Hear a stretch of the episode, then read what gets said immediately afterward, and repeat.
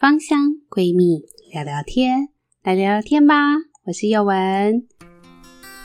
我跟艺兴都有自己经营自己的粉丝团。我的粉丝团是 W A N W A N 婉婉，艺兴的粉丝团是艺兴芳香趣。如果你有关于精油的相关问题，或者喜好精油的朋友，都欢迎你帮我们按赞追踪哦。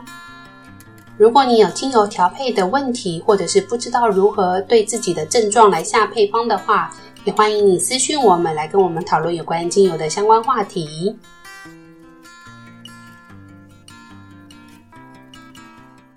今天宥雯要介绍的是一个，嗯，我相信很多人都想知道的一个最大的主题，就是薰衣草家族。耶！终于介绍到薰衣草家族了。那我们在介绍薰衣草家族之前呢，我们也欢迎大家去收听一下我们前面的。唇形科家族，因为薰衣草它实际上就属于唇形科里面的薰衣草属的薰衣草。那薰衣草它实际上是非常大的一个家族。那你要了解它为什么会有这么多品种，其实真的蛮推荐大家去听一下唇形科的一个介绍哦。那我们今天要介绍的是薰衣草本人。那为什么要介绍薰衣草呢？因为实在太多人一直问我，或者是私讯，就是我们的粉丝团说：“哎，请问一下薰衣草为什么这么多啊？我要怎么选啊？它有这么。”这么多薰衣草，我怎么知道哪一个是好的，哪一个是适合我的？那每次要介绍的时候，其实就变得很尴尬，讲多一点又怕别人学我们啰嗦。但是呢，身为一个芳疗师，不讲仔细一点又觉得好像对不起自己，所以干脆来开一集专门来介绍薰衣草。但其实我也没有把握今天能不能介绍到完整的整个薰衣草啦，因为薰衣草实在是太大的一个家族了。来，我们首先先介绍一下薰衣草的名字。你会发现，薰衣草的名字其实是来自于拉丁语的一个洗涤的意思。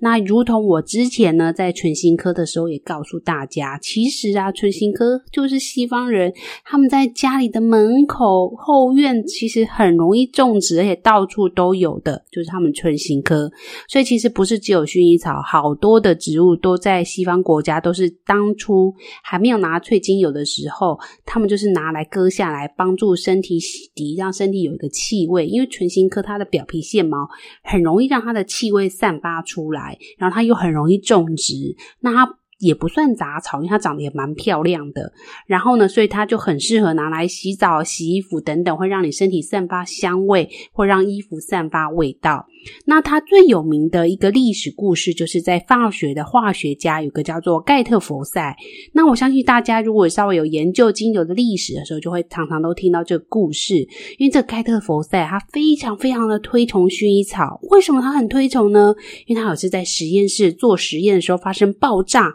就受伤了。那这有两个版本的故事啊，有人就告诉你说，诶，这盖特佛塞啊，他的实验室里面刚好有一整桶纯的真正薰衣草精油，他就二话不说，把他的手整个放到了这个薰衣草精油里面，发现，诶，这个薰衣草精油竟然让他这个爆炸受伤的这个肌肤啊，快速的修复好了，这是一个说法。那第二个说法说，其实他还是有去看医生啦，他一样爆炸受伤有看医生，结果这个伤口一直没有修复得很好，所以他就自己灵机一动，就怎么样？把这个精油啊，直接纯油的涂抹在他的伤口上面，然后呢，发现了，诶，这竟然可以让我的伤口修复的速度很好，而且疤痕几乎修复到没有疤痕。所以这时候盖特佛塞呢，反正不管是故事一还是故事二，就是让他的伤口修复非常好，所以他就倾尽全力来去研究这个真正薰衣草精油。那每次讲完这个故事的时候，我都一定要告诉大家，其实薰衣草的确在历史上是蛮常被当来药用精油。当然，首先第一个，它的气味非常的好。第二个，它栽种起来，事实上萃油率其实也算是高的。它的萃油率的话，如果一百公斤的全株药草去萃取的话，其实大概也可以得到将近快要一公斤的精油。所以萃油率来讲，大概是百分之一左右，其实是不算低的。因为它萃油时间也不用太久，大概几十分钟到一两小时就可以了。比起其他很多根部类精油，有的要萃到两三天以上，事实上它的时间跟萃油率是相当不不错的，那也是因为如此，加加它的气味很好，所以它事实上也有一个别称叫蓝色黄金。不管是芳疗界啊、香水界啊，或者是洗衣，就是呃叫洗剂界，就是洗剂界好像蛮奇怪的，就是说你会拿来做一些沐浴乳啊、洗发乳啊，然后拖地的，然后是洗衣精，其实你就蛮常听到他们都会加薰衣草。所以薰衣薰衣草的使用跟栽种事，实上是非常庞大的一个商机，所以它有一个叫做普罗旺斯的蓝色黄金的别称。那事实上呢，这个薰衣草呢，它可不可以纯油使用？你可以发现，我们就一直在提的这个盖特佛赛，它实际上是法国的化学家，所以你要注意，法系事实上是蛮推崇可以直接使用纯精油。但是我希望大家一定能够要了解一件事情，法系它推崇的是药用的用法，也就是说，它事实上是在有一些特殊情况、局部小范围、紧急的时候会使用纯精油，他们也有。规范就是哪一些精油是可以使用纯纯油的，就纯精油；哪一些它还是会告诉你说这个太刺激了，不可以纯精油直接涂抹哦。这边要大家特别注意。那我们要先介绍一下薰衣草。薰衣草本身它的主要成分会以百分之四十到四十五左右的沉香醇，跟百分之四十到四十五左右的乙酸沉香酯这两个为主要成分。那如果你要买到好品质的真正薰衣草精油，它的沉香醇跟乙酸沉香酯，就是醇跟酯的比例都要高达百分之四十以上，才算是优良品种的真正薰衣草。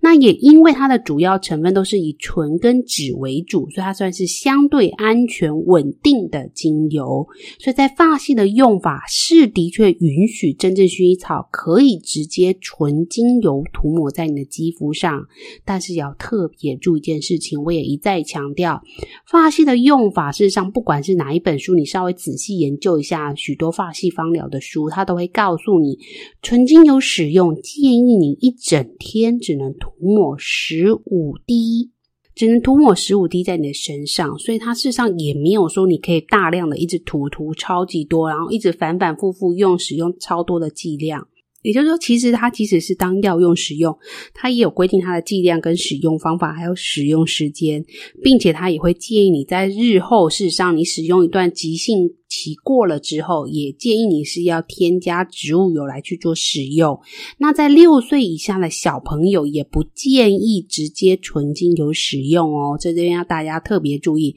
千万不要因为精油好用，你就大量无限制的使用它，这样可能反而会造成身体的反扑。越是有效、越是好用的东西，我们就越要仔细注意它的剂量，才能够长长久久，而且并且很好的利用这些精油的成分哦。这边要提醒大。大家注意，所以呢，这个关于真正薰衣草的精油最有名的就是这个盖盖特福赛提倡的这个薰衣草，它使用在它爆炸受伤后烫伤的肌肤上面。整个薰衣草家族分为非常非常多的学名，那我们先优先介绍是这支最常见的，叫做真正薰衣草，它也就称之为所谓的狭叶薰衣草。基本上它使用上是没有特别太大的禁忌，因为它的主要成分，如同我刚刚说的，它的主要成。成分是百分之四十左右的沉香醇，跟百分之四十到五十，靠近五十的乙酸沉香酯。那如果低于这个比例的真正薰衣草精油，事实上我们是在芳疗界上比较少使用的。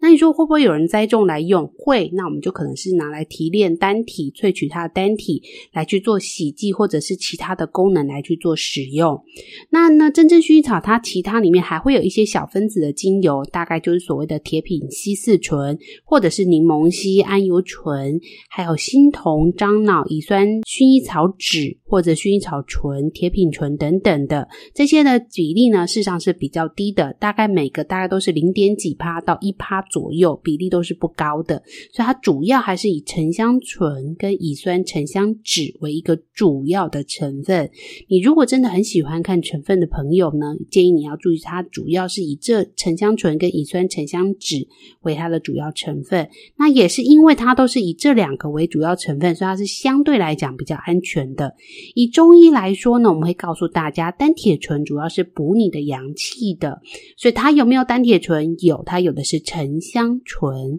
那我们在讲酯类，以中医来讲的话，酯类的的话，我们就会告诉你，它实际上是滋阴的。这边真正薰衣草的酯类就是所谓的乙酸沉香酯，所以它是一个蛮好用的精油，就在于它拥有补阳的，也有滋阴的主要成分，而且这两个成分是它主要的。所以它对于身体的一些广泛性的问题都是非常有用的。像常见的话，大家有时候会觉得啊，我压力好大哦，失眠啊，焦虑。注意力缺乏，或者是血压升高、心悸等等，都蛮多会使用这些薰衣草来去治疗它。事实上，这个真正薰衣草，毫无疑问，你可以说，基本上每一家卖精油的都有卖它。每一本有写精油的单方的一些书籍，一定都会写它。因为真正薰衣草可以说是芳疗领域当中最具代表性的植物，它的颜色也很明显是蓝紫色的花朵。白色事实上是比较少见的，等一下我们后面会介绍为什么。那它的香气事实上也是因为它是唇形科，所以它气味事实上是比较容易散发出来的。真正薰衣草它一开始是源于普罗旺斯地区的阿尔卑斯山脉，它的主要生长的海拔地区，我们讲的是真正薰衣草哦，它的海拔地区大概是八百到一千八左右的这个山坡的地方。真正薰衣草呢，它主要的栽种目的，事实上都是为了要萃取精油，因为它事实上就是芳疗界跟香水界非常热爱的一个调香的一个好用的精油。那这个薰衣草事实上它的品种非常非常多，我们大部分都称之为它叫狭叶真正薰衣草。那你常常听到的名字都是写真正薰衣草或者是高地薰衣草，这里指的都是这个狭叶薰衣草的品种。那事实上我们也有讲过，唇形科它可以演化出非常非非常多的品种，可能跟人为栽种或人为的，就是去培养出这些品种有关。那常听到你会听到美拉真正薰衣草，也或者叫梅耶薰衣草，也都有。这两个是同一个，美拉跟梅耶是同一个，或者是所谓的马特红薰衣草、佛汉星薰衣草、望杜山薰衣草等等的，这些都是它的一些小名字，就是它的真正薰衣草下面它会有一些品种差异的一些名字。那它们都是所谓的真。真正薰衣草，也就是所谓的狭叶薰衣草。那目前来讲的话，因为我们都是为了萃取精油而去栽种，所以我们都希望维持这个气味的稳定性。所以你就会发现，人工栽种的薰衣草目前都是用无性生殖的方式去做繁殖。那什么叫无性生殖的方式呢？简单来讲，它就是不透过标准的方式。什么叫标准方式？就是以人类来说，我们需要一个精子跟一个卵子去结。结合产生一个新的受精卵。那以植物来讲，就是雄蕊跟雌蕊两个要结合产生种子。那这样的方式就是所谓的有性生殖，就是有所谓的配子，雄配子就是雄蕊。雌配子就是所谓的雌蕊，这两个去结合产生新的种子，那这样的栽种方式，我们就称之为是有性生殖。那有性生殖它会有什么特点呢？基本上，因为它会一半来自于爸爸，一半来自于妈妈，所以它会使得他的小孩会有非常多种的变化。那也因为它有很多种的变化，所以对芳疗界或者是对于这种特定目的的栽培来讲，它事实上就没有那么喜欢。那没有那么喜欢，为什么呢？第一个，你从种子开始栽种到发芽再长大，然后呢，它就需要的时间比较多。第二个，它面临的问题也会比较多，因为它可能就面临说每个人长起来会不太一样，所以我每次萃取来，每次每个人都长得不太一样。因为我们之前讲过哦，就是唇形科本身就很容易产生变化，再来有性生殖，它也是一个很容易产生变化的一个样子，就好像你妈妈生小孩，不管是生两个还是生十个。不可能生到一模一样的小孩，即使是同卵双胞胎，长出来都还是会不一样。这就是有性生殖的特色。那无性生殖的特色就是我没有经过这个雄配子跟雌配子，所以我没有这个受精的行为，所以每个人都是用复制的方式去生出来，所以每个人都长得是一模一样。这里就导致于真正薰衣草事实上就会差产生两大的一个主要差异，就是说它有分为野生的，那通常野生就是所谓的有性生殖世代，那所谓的栽培种。就是它目前来讲，真正薰衣草几乎都是以无性生殖的方式，所以它的气味跟各方面成长高度啊、稳定度，同时它可以控制好它。诶，大家因为都是无性生殖，所以我可以控制好你们每个都长一样，身高也长一样，气味也长一样，开花的时间也长一样，因为你们就是复制产生的。所以对于这个真正薰衣草来讲，它们就分为人工的这个部分，它就会让它的气味来达到一个相当稳定的一个程度。当然，它还是会受到当地的。的气候跟当年的雨水去稍微做一点微微的变化，所以呢，一般的真正薰衣草目前以现在栽培来讲，都会有达到一个非常稳定，而且气味也很稳定的品质稳定的一个状态。但是这时候你也知道，人就是这样，我们达到稳定以后，我们就会追求变化，所以呢，这时候就会产生另外一个新的，就是野生高地真正薰衣草。那这时候野生它就不可能是用无性生殖，它就是回到植物最一开始，它是用有性生殖的方式去繁衍。下一代，所以呢，野生真正薰衣草它就会产生另外一个现象，就是它可能会有不同的变化，气味也会有点不一样。但是收藏芳疗界的人就是这样，就是收藏完以后，他就会想收藏不一样的东西，就好像收集酒，你可能每个年份都想收集啊，产地都想收集等等，不同的木桶酿出来，你也想收集。所以芳疗目前也会产生另外一派，就是喜欢收集野生的真正薰衣草。那至于喜欢哪一类，我觉得听众朋友大大家可以去嗅吸气味以后，依照自己的鼻子的喜好去选择，其实它都是 OK 的。因为真正薰衣草在这边，它已经都是狭叶薰衣草，它已经算是比较归类在比较细的地方了，所以它们实际上使用方法会差异不大。那唯一会有差异的话，就是在于野生。真正薰衣草，它大部分都是在高山上，就是海拔比较高，甚至有些是在一千八以上，可能到三千。那三千以上这边就是克什米尔薰衣草，我们等一下再介绍。通常如果在一千八以上的高地真正薰衣草的话，那通常有蛮多都是野生的。那这边因为海拔高度比较高，所以它。比较不会受到下面，就我们纯形科的时候有告诉大家，你居住的纬度比较低，你就很容易受到一些昆虫、人为或是一些水、土壤等等的一些污染，所以你的杂讯会比较多。那你种在比较高的地方，你好像就是像仙女一样，就是与人世隔离呀。所以通常野生高地真正薰衣草，它的脂类含量会再更高一点点。而且它会几乎全成分都只有醇类跟酯类，它其他我们刚刚念到了，包含所谓的柠檬烯啊、铁皮烯啊、桉油醇等等，樟脑、新酮、乙酸薰衣草酯这些，它几乎就是没有了，它几乎就是没有，它会以沉香醇跟乙酸沉香酯为主要的两大成分，所以它的气味，因为它的酯类含量甚至可以高达百分之六十，所以有些野生的薰衣草，它的气味会更加的甜美迷人。那这边要先提醒大家。加一件事哦，除了住在高地之外，所以它的气味脂类会偏高，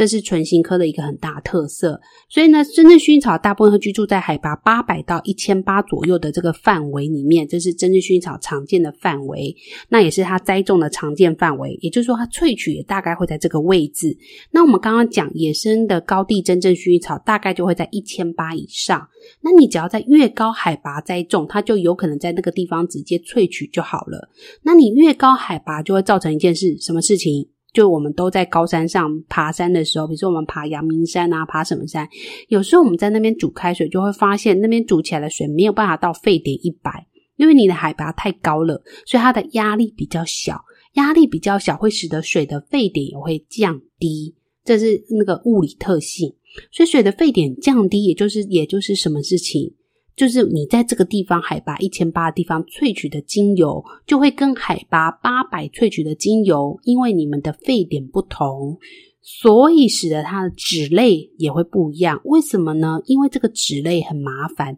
它很容易水解变回所谓的醇跟酸。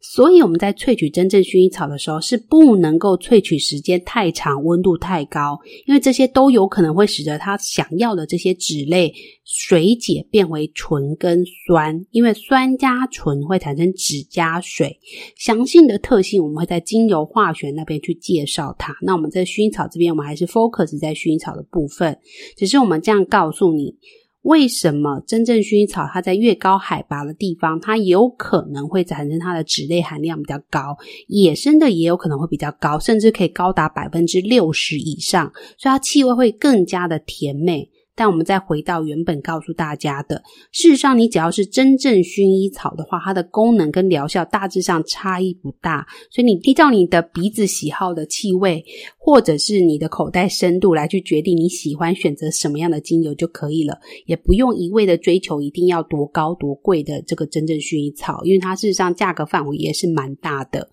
那真正薰衣草的话，事实上呢，它的气味跟它的化学特性就跟它的植物生长地区跟群落事实上是有关系的，所以蛮多都会特别强调它的产地，比如说我们有保加利亚的薰衣草，也有乌克兰，也有塔斯马尼亚的薰衣草等等的。那因为它有不同的海拔高度与日照，还有刚刚特别强调的蒸馏条件，还有当地的气候、人文等等。所以使得它蒸馏出来的这个乙酸沉香酯，或者有人说叫乙酸芳香酯，事实上比例市场都会因为它的产地、气候、雨量、当地的状况有所不同。那基本上一定要注意，就是最好至少要 百分之四十以上的乙酸沉香酯或乙酸芳香酯，这两个是同一个东西，最好接近百分之四十或是以上，事实上是比较好的、比较优秀芳疗界在用的真正薰衣草。那真正薰衣草在公认上，事实上有非常卓越的疗效，像是所谓的镇静啊、提振、消毒、消炎等等，都有非常多的优秀的疗效。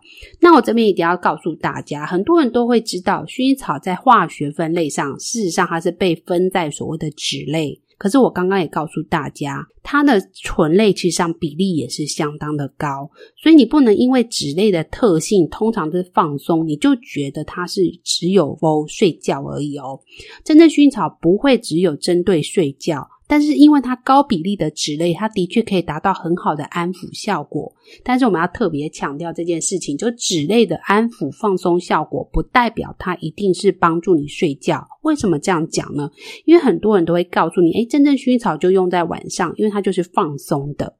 这实际上我觉得不太对，为什么呢？在一些科学研究报告也会发现，他们实际上有在对一些临床的医学上面去做研究。当然，我们晚上扩香真正薰衣草精油的时候，的确它会因为你放松，放松了以后，你就会觉得心情比较愉悦，加气味好闻，你就可能会比较好入睡。但是它不是用来当安眠药来使用。那你说白天难道我就不能放松吗？白天当然也可以放松啊。所以有一些人因为他过度的焦虑、紧张、压力太大，所以导致他没有办法很好的集中精神的时候，其实这时候你白天也是可以扩香真正薰衣草。所以在国外，的确他们在医院的时候，会在白天的时候对患者来去做扩香真正薰衣草，而且他们发现，对于这些老年人扩扩香的时候，这个真正薰衣草因为使得他们放松，所以这些老人不那么焦虑了，不那么焦虑的情况下，就减少了他们的压力，所以跌倒的几率也降低了。对一些年轻人呢，反而是提高了他们的警觉，因为他降低他们的恐惧跟压力，提高了警觉度，所以对老年人来讲，跌倒几率降低；对于年轻的小朋友来讲，注意力反而是集中的。所以我只是要提醒大家，这个真正薰衣草的使用疗效事实上是蛮多元，主要是因为它两个成分事实上是以两大的沉香醇跟乙酸沉香酯两大成分为主，所以它事实上不是只有大家想象中的所谓的放松，它事实上对于所谓的不注意不集中也是有它的帮助的。那就不用再特别去提，就是大部分的精油都有所谓的消炎跟抗菌的功用。它的消炎跟抗菌就是会发现，在这个盖特福赛他受伤的时候，对于这个纯精油的真正薰衣草去涂抹的时候，对它的伤口的镇静跟消炎，事实上是有蛮大的功效。所以在我之前一直提到，我非常喜欢的一个配方叫宝贝肌肤，或者在一些芳疗书上，它叫三圣油等等的一些配方，它里面就有加真正薰衣草。那我在这边再告诉大家一次，这个配方就它是以真正薰衣草、永久花、岩玫瑰为主要的成分，你可以再搭配一点点德国洋甘菊或者一些酚醛类来帮助它。那这个比例都很低就好了，主要还是以真正薰衣草、岩玫瑰跟永久花为一个主要的配油。那这三个呢，事实上本身就对于一些化血瘀啊、消除血肿等等都很有帮助。那里面的真正薰衣草的功能就是镇痛跟消炎。的确，也有人会在做成精油药膏的时候，只加入真正薰衣草。第一个是它很安全，小朋友可以用；第二个，它涂抹的时候，对于一些你常常在外面遇到的蚊虫叮咬或者伤口愈合，它都有很大的帮助。所以我也蛮推荐大家，其实家里要常备这个真正薰衣草精油。那真正薰衣草，我另外还会一个非常非常喜欢的用法。那我后来才发现，其实大家不太知道这个用法哦。我不知道各位听众朋友会不会有遇到像我一样的困扰，就是有时候你买到了原精或者是一些很浓稠的精油，你就会发现你不是很爱用它，因为它很难滴出来，或者是很粘稠，很难使用。所以这个时候就会影响我去使用这些精油的一个频率。但是这样就不对啦，因为我们精油就是要用它才有它的疗效。所以这时候呢，你有两个做法：第一个，你可以使用植物油去稀释它。可是使用植物油去稀释它的时候，你就没有办法。把这样的精油滴在你的扩香瓶里面，因为很多的扩香瓶是只能扩香纯精油的。那这时候呢，我就蛮推荐大家可以使用真正薰衣草来当做一个媒介来去做稀释的一个动作。为什么这样讲呢？因为第一个，真正薰衣草它的成分非常的单纯，而且是以非常安全的醇类跟酯类为主。然后呢，你就会发现它的使用上几乎是百无禁忌，甚至可以说它每个配方你好像都可以加它。你头痛可以用真正薰衣草放松，你紧张可以用真正薰衣草，你想睡也可以用薰衣草，白天也可以用薰衣草。你肌肉酸痛各种问题，你几乎都可以搭配真正薰衣草。那有些精油就不是这样，有些精油它就是只能够提神，那你晚上在用的时候是不是就不好用？所以这时候呢，我就蛮喜欢以真正薰衣草当一个基底来去对其他的精油来去做稀释的动作。那你有兴趣的朋友，我会再另外再拍影片或者是再解说。啦，就是看我到时候想一下怎么做这个部分，因为我那时候分享这个方法的时候，我发现大家都对这个蛮有兴趣，而且大家其实都不太知道怎么做。那可能我自己本身是化工系毕业，所以我对于这些稀释啊，或者是一些溶剂的使用上，我事实上是算蛮蛮有研究的啦。所以有机会再跟大家另外分享。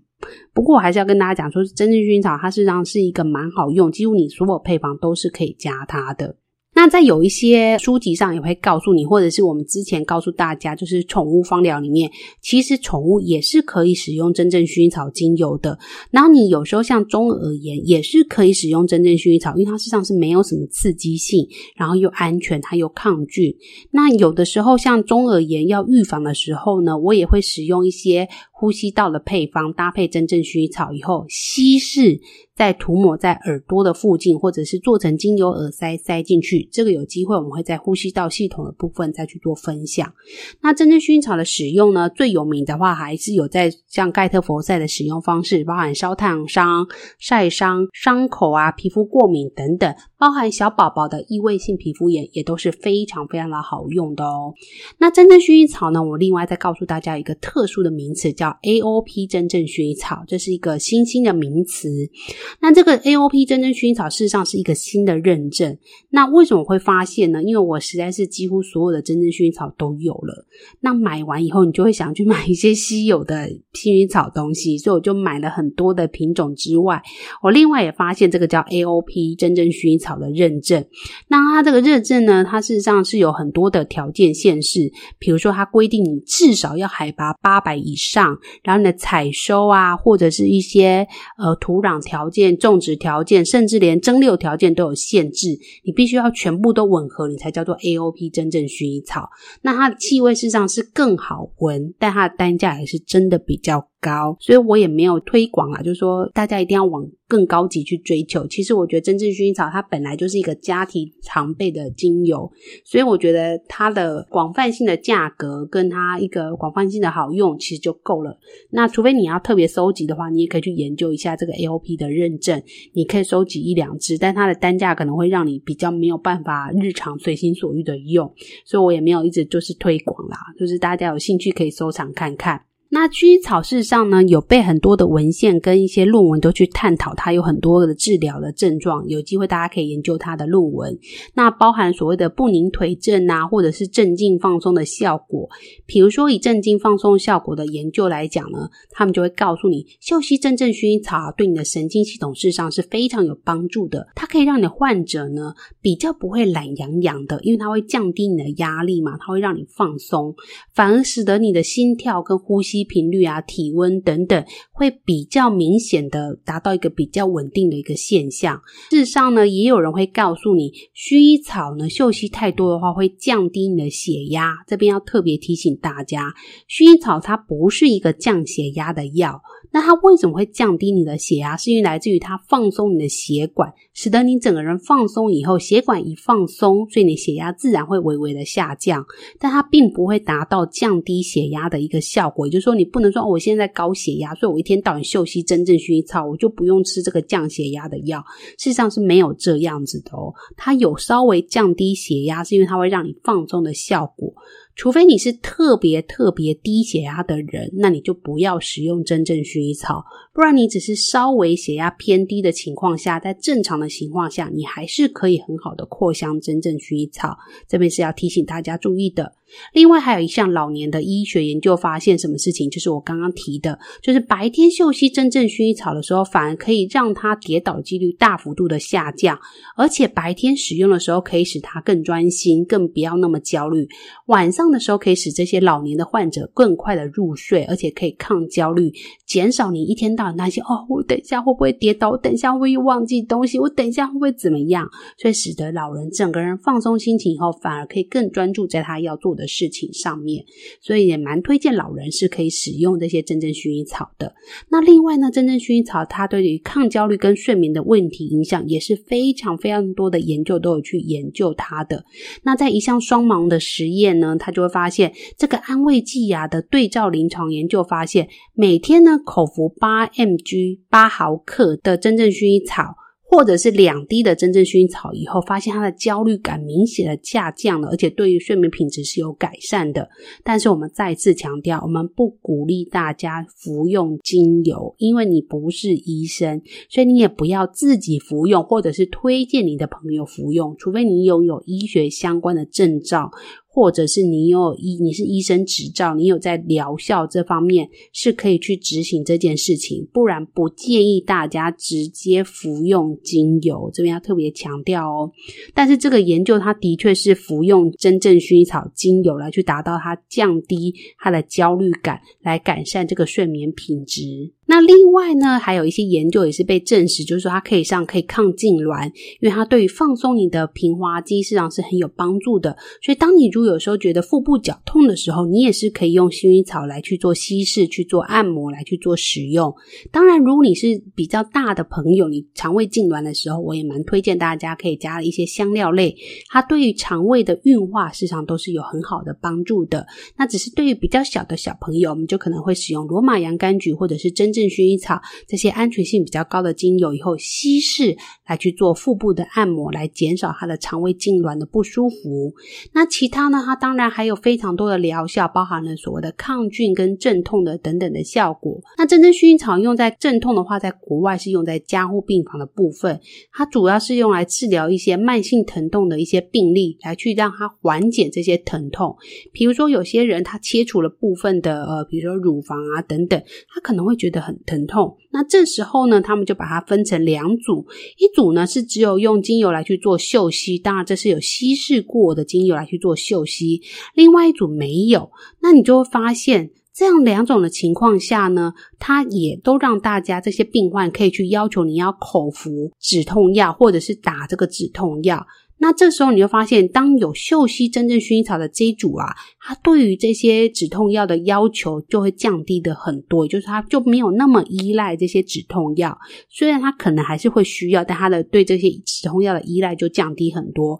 反过来，这些完全没有嗅吸真正薰衣草的这些这个对照组呢，他们就会要求比较多的止痛药，所以就可以证明这个真正薰衣草精油事实上对你的镇痛效果或者止痛放松事实上是有蛮有效的疗效。那相关的研究论文大家都可以上网搜寻，其实都是蛮多的。那也因为真正薰衣草事实上有这么多的疗效，都是被研究证明的，加上它的气味非常好闻，它的栽种也算是人类一直很认真去栽种它，所以它的栽种。目前来讲，也算是精油里面算栽种范围比较广大的一个品种。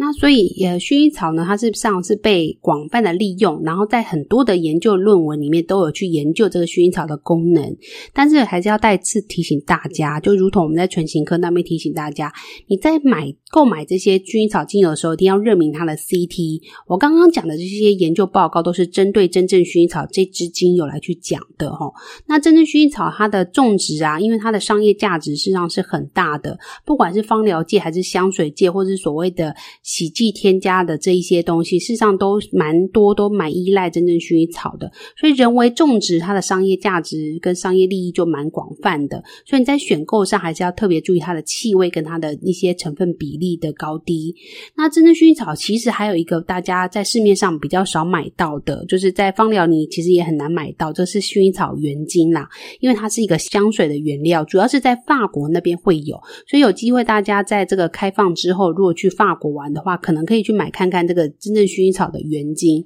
那它也是从这个所谓的狭叶薰衣草，就是我们在讲的真正薰衣草里面去萃取出来的。那这个用酒精萃取的话，事实上在芳疗界是比较少用的，因为它事实上酒精就会有一些溶剂上的问题，就是可能有些人会比较敏感的话，就造成肌肤刺激性。但是这个原精呢，它就有一个好处，就是它会颜色会比较深一点，比较浓稠，但是它也因为它是直接从整支植物。用一些溶剂去萃取出来，所以它的气味跟各方面的使用上就会更贴近原本的真正薰衣草的气味跟样貌，所以它的花香味啊，或者它的一些香气就会比较丰富。所以呢，有一些的成分像香豆素啊，或者是伞形酮这些成分，在蒸馏的时候，因为它是大分子，它就比较难去得到在精油蒸馏精油里面，它就比较容易出现在原精里面。所以有兴趣的朋友，如果去法国玩的话，也可以去搜寻看看薰衣草。草真正薰衣草的原精，那它实际上是一个香水原料。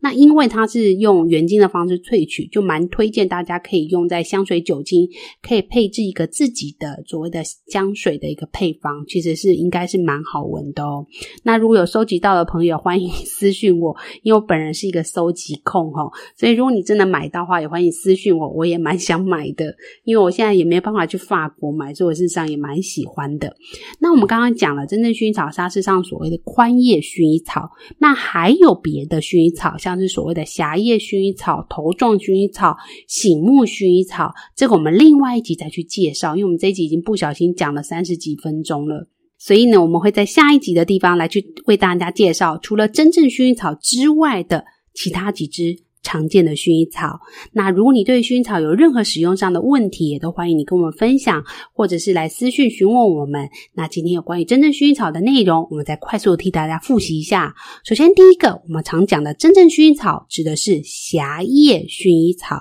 那不管是高地薰衣草。高地真正薰衣草或高地野生真正薰衣草，它只要是狭叶的这个学名，它指的就是所谓的真正薰衣草。那它的中文名字可能会因为厂商不同而用了不同的名字命名。事实上，它就是所谓的真正薰衣草。那你在购买真正薰衣草的时候，一定要特别注意，真正薰衣草基本上它的规则就是一定要在海拔八百到一千八的这个范围才能叫做真正薰衣草。那它就是在学名上，它是用狭叶。薰衣草，它的主要成分是以沉香醇跟乙酸沉香酯，或者有人叫乙酸芳樟酯都可以。这两个成分至少要高达百分之四十以上，才是标准合格芳疗界在使用的真正薰衣草。那如果有些厂商没有提供的话，事实上你仔细的嗅吸它，它的气味是因为它的酯类含量会偏高，所以它的气味会相对的比较甜美。跟其他的薰衣草品种相比的话，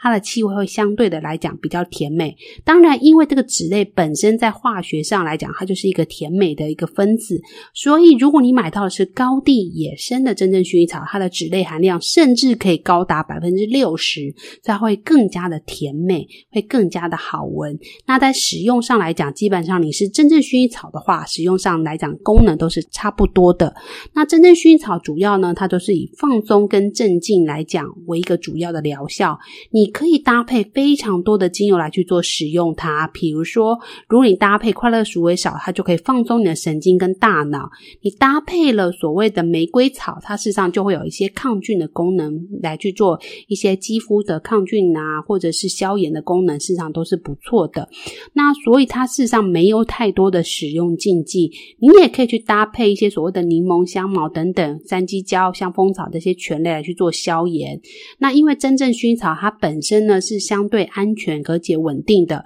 所以在发际上面也的确是可以纯精油使用。但是要特别提醒大家，如果你真的要纯精油使用，是短暂、小范围、短时间使用，一天不可以使用超过十五滴的纯精油。那有些刺激性的分根泉是不建议大家直接涂抹在身体上面，还是要稀释来做使用。那在过了急性期之后使用，也建议大家一定一定要稀释以后再去使用所谓的薰衣草精油或者是其他的精油的部分。这边要提醒大家特别注意哦。